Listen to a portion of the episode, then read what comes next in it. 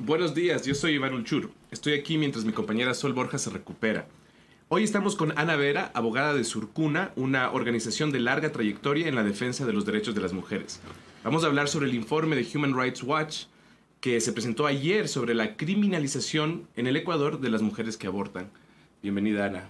Hola, Iván, muchas gracias por el espacio. Gracias por, aceptar, por venir. se presentó ayer este nuevo informe sobre la criminalización del aborto en el Ecuador.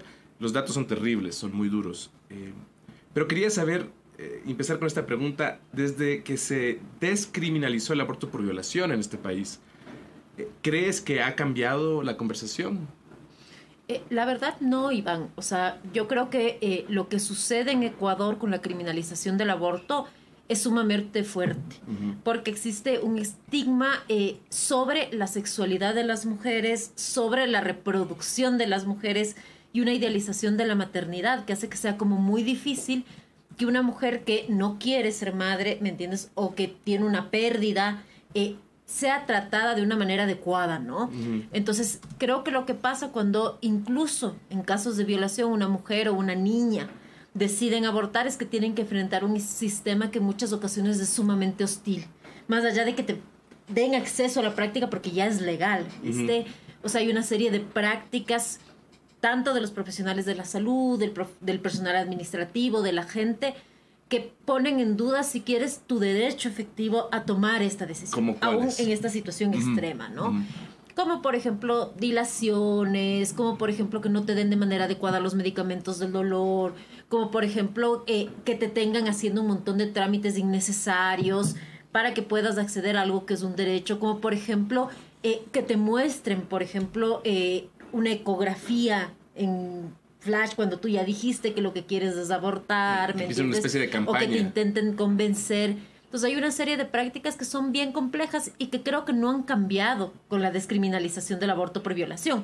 Ahora, lo que sí ha cambiado es que yo creo que cada vez hay más gente en este país que está a favor de la despenalización del aborto, al menos en violación. Si tú miras las cifras antes de la sentencia de la Corte, nos decían que aproximadamente un 65% de la población estaba de acuerdo con el aborto por violación. 65% Y después de la decisión de la Corte es un 78%. Entonces tenemos un cambio significativo y sustancial que quiere decir que al decir la Corte que es un proceso legítimo y que no es idóneo ni es adecuado penalizar el aborto por violación, lo que hizo es que mucha gente salga del closet, si quieres, y pueda decir su postura pública a favor del aborto. Antes no ocurría eso, había como el estigma también de. Yo creo que había un montón de gente que no lo decía, ¿me entiendes? Que no lo quería ni siquiera mencionar. Y es lo que sigue pasando con eh, la penalización total del aborto, viste, en estos otros casos, ¿no? Que son justo los que denuncia el informe de Human Rights Watch cuáles son las situaciones que tienen que enfrentar las mujeres, porque el aborto es un delito en nuestro país, más allá de las situaciones en que ellas estén, ¿no? Es, es fuerte el informe porque, de acuerdo a, sus datos, el 73% de médicos eh, violó el derecho al secreto profesional. Em, que es eso que dices tú, que mencionas tú, ¿no? También hay una serie de actitudes, de, de, prejuicios en la práctica médica. Eh, ¿Cómo infringe esto eh, sus obligaciones como profesionales eh, los derechos humanos y la Constitución. Bueno, la violación del derecho del secreto profesional es sumamente grave, en realidad, porque el secreto profesional es uno de los pilares, si quieres, de para poder sostener una práctica médica basada en la bioética. ¿Por qué? Porque eh, la información en salud siempre es delicada para las personas que somos pacientes. Entonces, lo que esperamos de nuestro médico, de nuestra enfermera, ¿me entiendes?, de confianza es que guarde esta información en confidencial. Entonces yo digo, si yo voy donde mi ginecóloga, ¿me entiendes? Y me detecta, digamos, una infección de transmisión sexual, lo último que espero es llegar a mi casa y que mi mamá me diga, oye, hijita, ¿por qué tienes esto? ¿no? espero que eso sea confidencial. Y, esa es la importancia del secreto profesional eh, en el ámbito sanitario, ¿no? Lo que pasa sistemáticamente en los casos de aborto es que el secreto se viola. Y más allá de que efectivamente la Constitución resguarde el secreto profesional, la CEDAW, por ejemplo, en el año 2016 nos recomendó específicamente como Estado que el Estado tiene que guardar y generar protocolos y capacitaciones para que los médicos respeten el secreto profesional, cosa que no ha hecho y no ha respetado. Y además, la violación del secreto profesional es un delito penal. ¿Me entiendes? Entonces, a pesar de que se está incumpliendo todo esto, el Estado no tiene un interés eh, suficientemente fuerte, ¿me entiendes? Para precautelar los derechos de estas mujeres. Y lo que pasa es que cuando se pone en riesgo el tema del secreto profesional, lo que pones en riesgo en realidad no solamente es la confidencialidad en salud, sino la vida y la salud de las mujeres. Hay mujeres que preferirán quedarse muriendo en casa y no irán a buscar servicios médicos hasta cuando estén realmente complicadas que arriesgarse a ser, si quieres, denunciadas o a que su confidencialidad se viole en general, ¿viste? Más allá de si se cometieron o no, ¿me entiendes? Se provocaron o no se provocaron un aborto. Porque en general hay prácticas muy estigmatizantes y el secreto profesional también tiene la ruptura impactos no solo penales, ¿me entiendes? O sea, no solamente es que efectivamente las mujeres podrían ir a la cárcel por esta ruptura del secreto profesional y que eso sería ilegal, porque ya es una prueba, ¿me entiendes? Es un testimonio que viola todos los parámetros legales, sino, por ejemplo, que se afecten sus vidas en todos niveles, ¿no? Yo estoy ahora acompañando el caso de una niña indígena, bueno, una mujer, 18 años tiene, ¿no? Que es criminalizada por aborto en Otavalo, ¿no? Y esa... Eh, él ahorita no está presa, ¿me entiendes? Está en el proceso de investigación. Y lo que a ella le pasa es que, claro, cuando se viola el secreto profesional, todo el mundo en su comunidad se entera de que ella tuvo un aborto eh, técnicamente, de acuerdo a ellos, provocado. ¿me entiendes? Eso está en duda, ¿no? Y por supuesto, lo que pasó con ella es que tuvo que irse de la comunidad, tuvo que buscar otro lugar donde vivir, ¿me entiendes?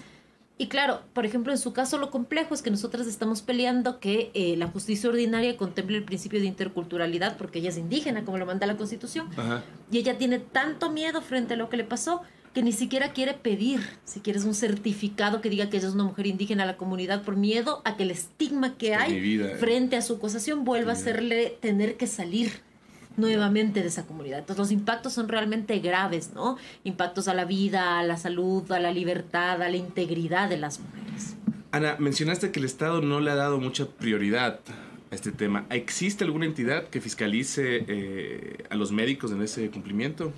Debería, por ejemplo, el Ministerio de Salud Pública no solo fiscalizarles, porque yo sí creo que hay que ir un poco más allá de lo punitivo, sino capacitarles, ¿me entiendes? Porque, por ejemplo, yo trabajo ya más de seis años en capacitación a profesionales de salud y lo que tú puedes mirar muchas veces es justo lo que decía ayer Tatiana Ortiz.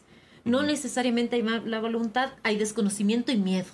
Un miedo aterrador de ser denunciados de ellos, ¿me entiendes? Si no actúan de manera adecuada y hay desinformación de la cual saca provecho si quieres eh, otras personas, incluso yo me atrevería a decir como otras autoridades. Hay ciudades donde es fiscalía quien les dice a los médicos que tienen que denunciar cuando fiscalía al ser abogados saben que eso es un delito. Fiscalía les dice a los médicos. Por supuesto, la fiscalía sabe que eso es un delito, ¿viste?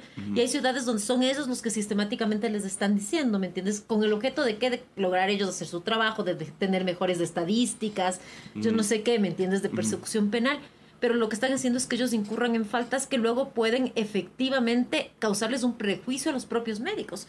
Porque un médico que rompe secreto profesional puede ser denunciado, ¿viste? Fiscalía quizás no le investigue de oficio, pero por ejemplo la mujer que es denunciada por este médico podría contrademandarlo y él podría enfrentar un proceso penal, ¿no? También por ruptura del secreto profesional, porque efectivamente ese es un delito penal. Claro. Y eso es lo que no hay que desconocer, ¿viste? Entonces creo que lo que sucede es que el ministerio no capacita, el ministerio tampoco supervisa ni pone sanciones de ningún tipo administrativas ni nada. Y fiscalía también se hace de la vista gorda, porque fiscalía tiene delitos que, eh, si quieres, son interesantes de perseguir y otros que no tanto. ¿Me entiendes? Que tienen que ver con el tipo de delito. Por ejemplo, yo te digo los delitos de crimen organizado una investigación rápida, tienes los mejores fiscales, ¿me entiendes? las pruebas te las dan súper rápido. Una investigación por delitos sexuales, ¿me entiendes? O sea, es mucho más complicada. Si bien podrías llegar a tener un fiscal una, o una fiscal capacitada en género, no siempre sucede. Se pide un peritaje, se demora meses, ¿me entiendes? Es como que hay esta jerarquía en la investigación de lo que es importante y de lo que no, ¿no? Y lo que pasa en el caso concreto de, las, eh, de los médicos que rompen secreto profesional es que es algo que no les interesa investigar. Yo te digo, hasta el punto, incluso los jueces, ¿no? Yo tuve un caso donde planteé efectivamente eh, que todas las pruebas que devenían, si quieres, de la denuncia del profesional de salud eran ilegales porque habían violado el secreto profesional, ¿no? Y donde pedí compulsas investigativas al juez y a los jueces del tribunal porque se había cometido un delito. Efectivamente, violar el secreto profesional es un delito. Y fue muy gracioso lo que me respondieron, porque me dijeron eh, que no era un secreto profesional porque la señora nunca dijo que era un secreto. Y tú dices, está violando una figura, Ah, primero es- que es legal, Claro. por escrito en sentencia, ¿no? Claro. Después, una figura que además eh, es muy conocida en el marco de los derechos humanos. Entonces, lo que sucede en nuestro país y lo que sucede en el caso concreto de las mujeres criminalizadas por aborto es que existe una vulneración eh, absoluta de sus derechos que tiene que ver con condenarlas, ¿me entiendes? Y yo diría, para mí, con un uso moral del derecho penal para corregir conductas que esta sociedad misógina y patriarcal considera inadecuadas de las mujeres. Como que decidan sobre su vida reproductiva. Nadie tendría, debería tener que decirle al doctor, verá que esto es entre nos. ¿no? Es- es- Por supuesto, es que ese es un principio fundamental de la bioética, si quieres, y además de los derechos humanos. Todo médico es formado en eso, claro. ¿me entiendes? Ana, eh, se ha utilizado, ha salido por ahí eh, el, el argumento de la objeción de conciencia, Ujú. eh, que ha sido utilizado como una especie, una suerte de escudo contra estas obligaciones, especialmente en este país Ujú. tan cristiano. Eh, ¿Hay lugar para ese argumento? Eh, eh, y hay lugar, especialmente quiero preguntarte, ¿hay lugar para ese argumento en el sector público, en la salud pública? Verás, técnicamente en nuestro país eh, la salud siempre es un servicio público. Ujú. No importa si es prestada por eh, Ah, eh, servicios, o sea, si quieres por hospitales públicos o por hospitales privados, porque la salud en nuestra constitución es considerada un servicio público. Ahora, la objeción de conciencia en nuestro país está reconocida como un derecho, Ajá. pero claramente la constitución establece que no puede violentar derechos ajenos. Cuando hablamos de la salud como un servicio público y además hablamos de que lo que está en juego es el derecho a la salud, a la vida, a la integridad de las mujeres, no debería ser posible argumentar objeción de conciencia cuando pones en riesgo esos derechos. Entonces creo que eso es lo fundamental.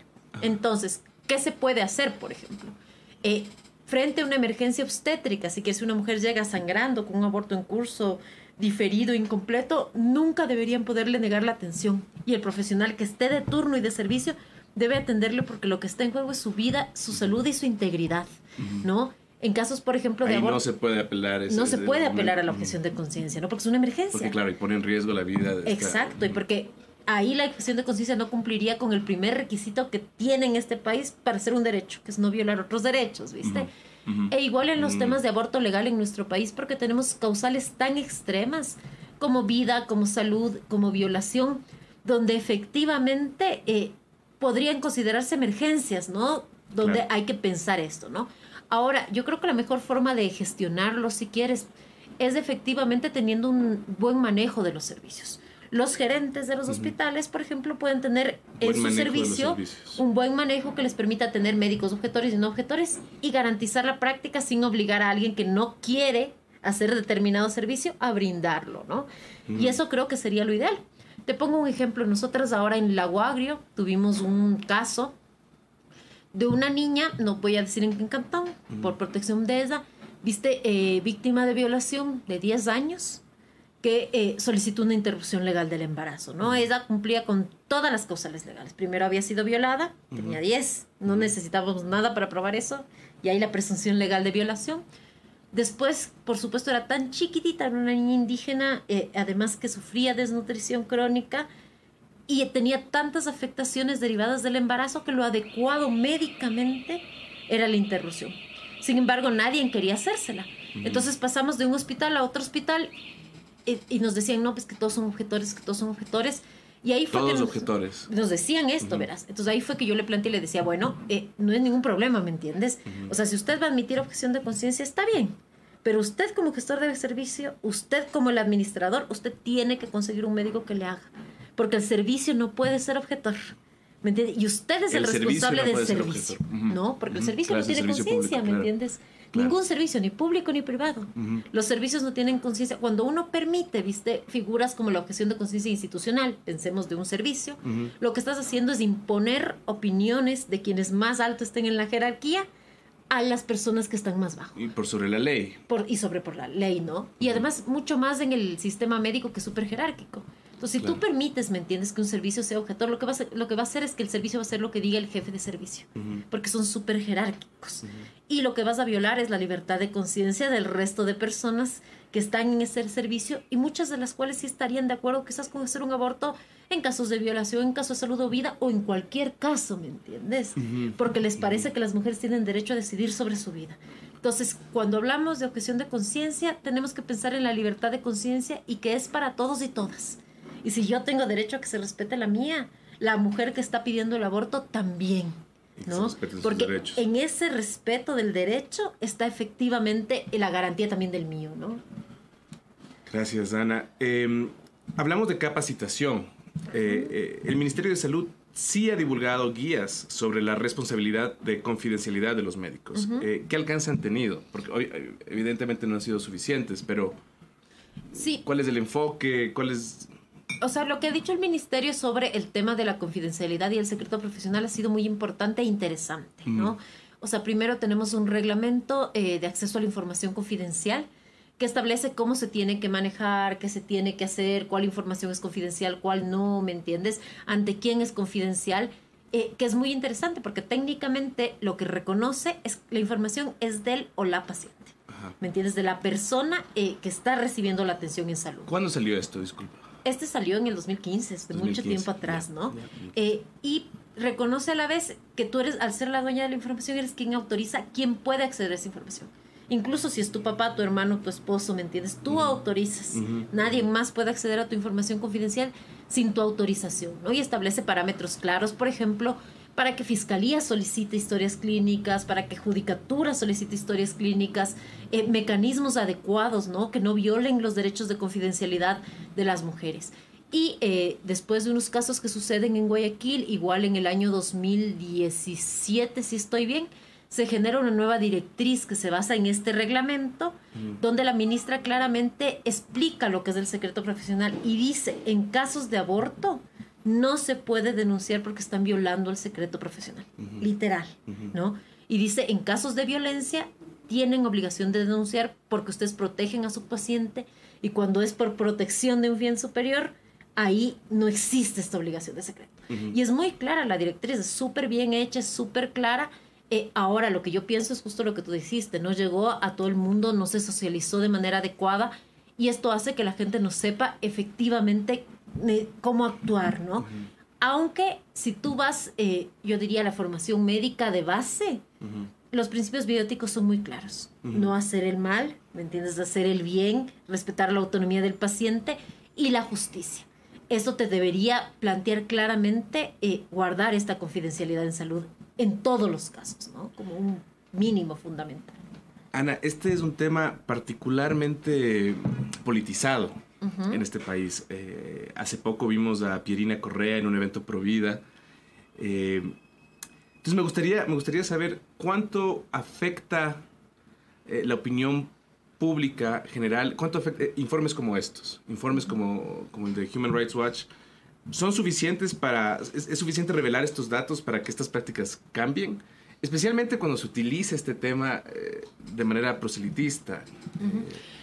Bueno, verás, yo creo que es un problema muy grave eh, que pasa en todos los derechos humanos de las mujeres. Yo creo que en este más, eh, pero que pasa en todos y es que siempre están en negociación, ¿viste? Políticamente. Los distintos partidos y tiendas políticas son lo que pueden negociar y lo que están dispuestos a negociar, ¿no? En el caso del aborto aún es más grave porque es un tema que eh, en la opinión pública puede ser controversial. Y esto hace también que la gente quiera subirse a una de las camionetas, ¿viste? Y eso hace que la opinión pública sea importante, ¿no? O sea, y que la gente piense qué van a pensar de mí, cómo se va a ver y cómo me veo, ¿no? Pero además, ¿cuáles son los impactos? Yo creo que un informe como el que hizo Human Rights Watch es muy importante en el sentido de que nos permite dos cosas. La primera, visibilizar cuál es la problemática que hay en Ecuador con la criminalización del aborto. Y la segunda, visibilizar lo grave que es para que una organización internacional con la reputación que tiene Human Rights Watch decida investigar precisamente este tema en Ecuador, ¿no? Entonces, esto lo que nos dice es que lo que está pasando en nuestro país con las mujeres que son criminalizadas por abortar es una grave violación de los derechos humanos que está llamando la atención internacionalmente. Y en ese sentido creo que es importante, porque además permite ir deconstruyendo mitos ya en la opinión pública, ¿me entiendes?, de la gente común sobre lo que implica eh, la criminalización del aborto. Si tú sales a la calle y le preguntas a la gente, ¿estás de acuerdo con el aborto? Mucha gente te va a decir que no. Pero si tú les preguntas si están de acuerdo con que las mujeres vayan presas por abortar, la gente también te va a decir que no, ¿me entiendes? Entonces creo que es justamente eso eh, lo que puede ayudar a reforzar una opinión como esta. ¿Me entiendes? Una postura donde el derecho penal y su uso no es de lo adecuado para efectivamente regular prácticas como el aborto, como la vida reproductiva de las mujeres, que es un sentido común que en nuestra sociedad ya existe, ¿no? Más allá, por ejemplo, de lo de aborto por violación, donde yo te decía que un 78% de la población está a favor. En aborto eh, voluntario, yo creo que es muy alto el porcentaje de la población que está a favor de que las mujeres no vayan presas. Claro. Y entonces este informe nos permite poner también en debate la posibilidad de que hayan otros mecanismos para regular el aborto que no sean penales. ¿no? Eh, y nos permite decir los impactos del uso del derecho penal para regular la vida reproductiva. Tú mencionaste, usaste esta figura que me parece interesante, la de salir del closet, ¿no? Eh, ¿Has visto eso en políticos? ¿Cómo ha sido la recepción de parte de, quienes, quienes aspiran a gobernarnos o a legislar? Es una pregunta súper interesante, verás, porque yo vengo trabajando en temas de aborto aproximadamente unos 15 años, ¿no? Y sí puedo marcar en todo ámbito, si quieres, esta diferencia, ¿no? Cuando nosotras comenzamos a trabajar el tema de aborto, eh, de despenalización del aborto, eh, lo que vivíamos era de todo el mundo, si quieres, como barrera social para hablar del tema, incluso la forma como nos trataban al ser quienes defendíamos el derecho era sumamente fuerte. Por parte de los políticos, de los medios de comunicación, de la academia, ¿me entiendes? Con muchísimo estigma, ¿no? Como las aborteras, ¿no? Eh, y yo creo que eso se ha ido modificando en el tiempo. O sea, yo te puedo decir, por ejemplo, que en el del 2008 al 2015 tenemos un cambio significativo en la práctica de la gente, eh, de lo que yo te decía, de la opinión pública, de la comunicación de los políticos frente al tema de aborto.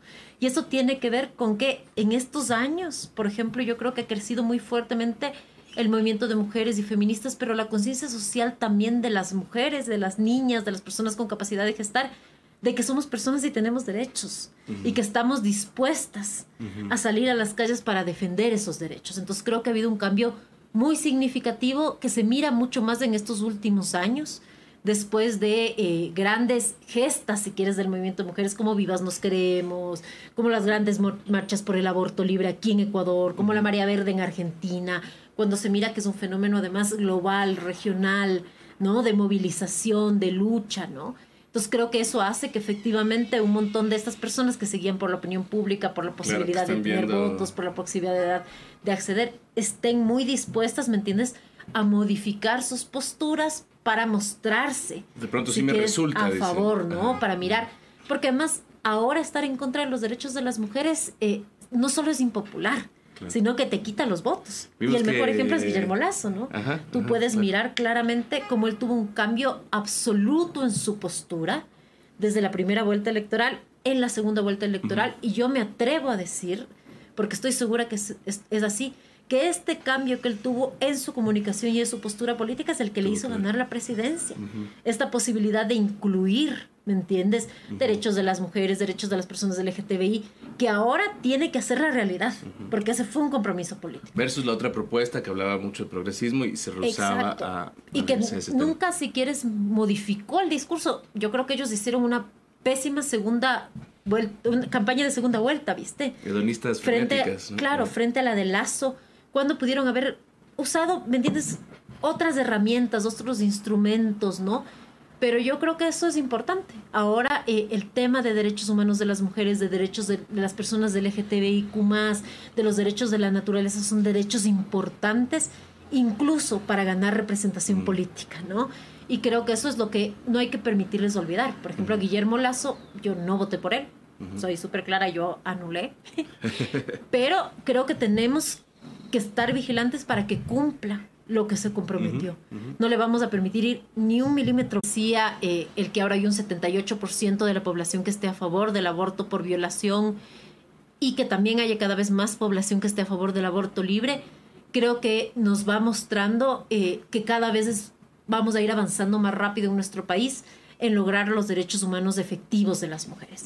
Y aquí quiero hacerte también una metáfora. Yo recuerdo cuando yo comencé a militar, en este caso éramos 15 en la calle por aborto legal. La última marcha que hicimos por temas de aborto aquí en Ecuador, fuimos más de 4 mil personas. Entonces, así es como ha ido cambiando, ¿no? Eh, te diría, hay, sí unos 10, quizás un poco menos, ¿no? Eh, cómo ha ido cambiando un poco el tema, cómo ha ido ah, cambiando la apropiación social del tema y cómo ha ido cambiando también la gente. Ahora eh, la gente considera que los derechos de las mujeres son derechos importantes y considera que las mujeres somos personas. A mí me parece que lo que está en debate en un tema como el aborto es si somos personas o no.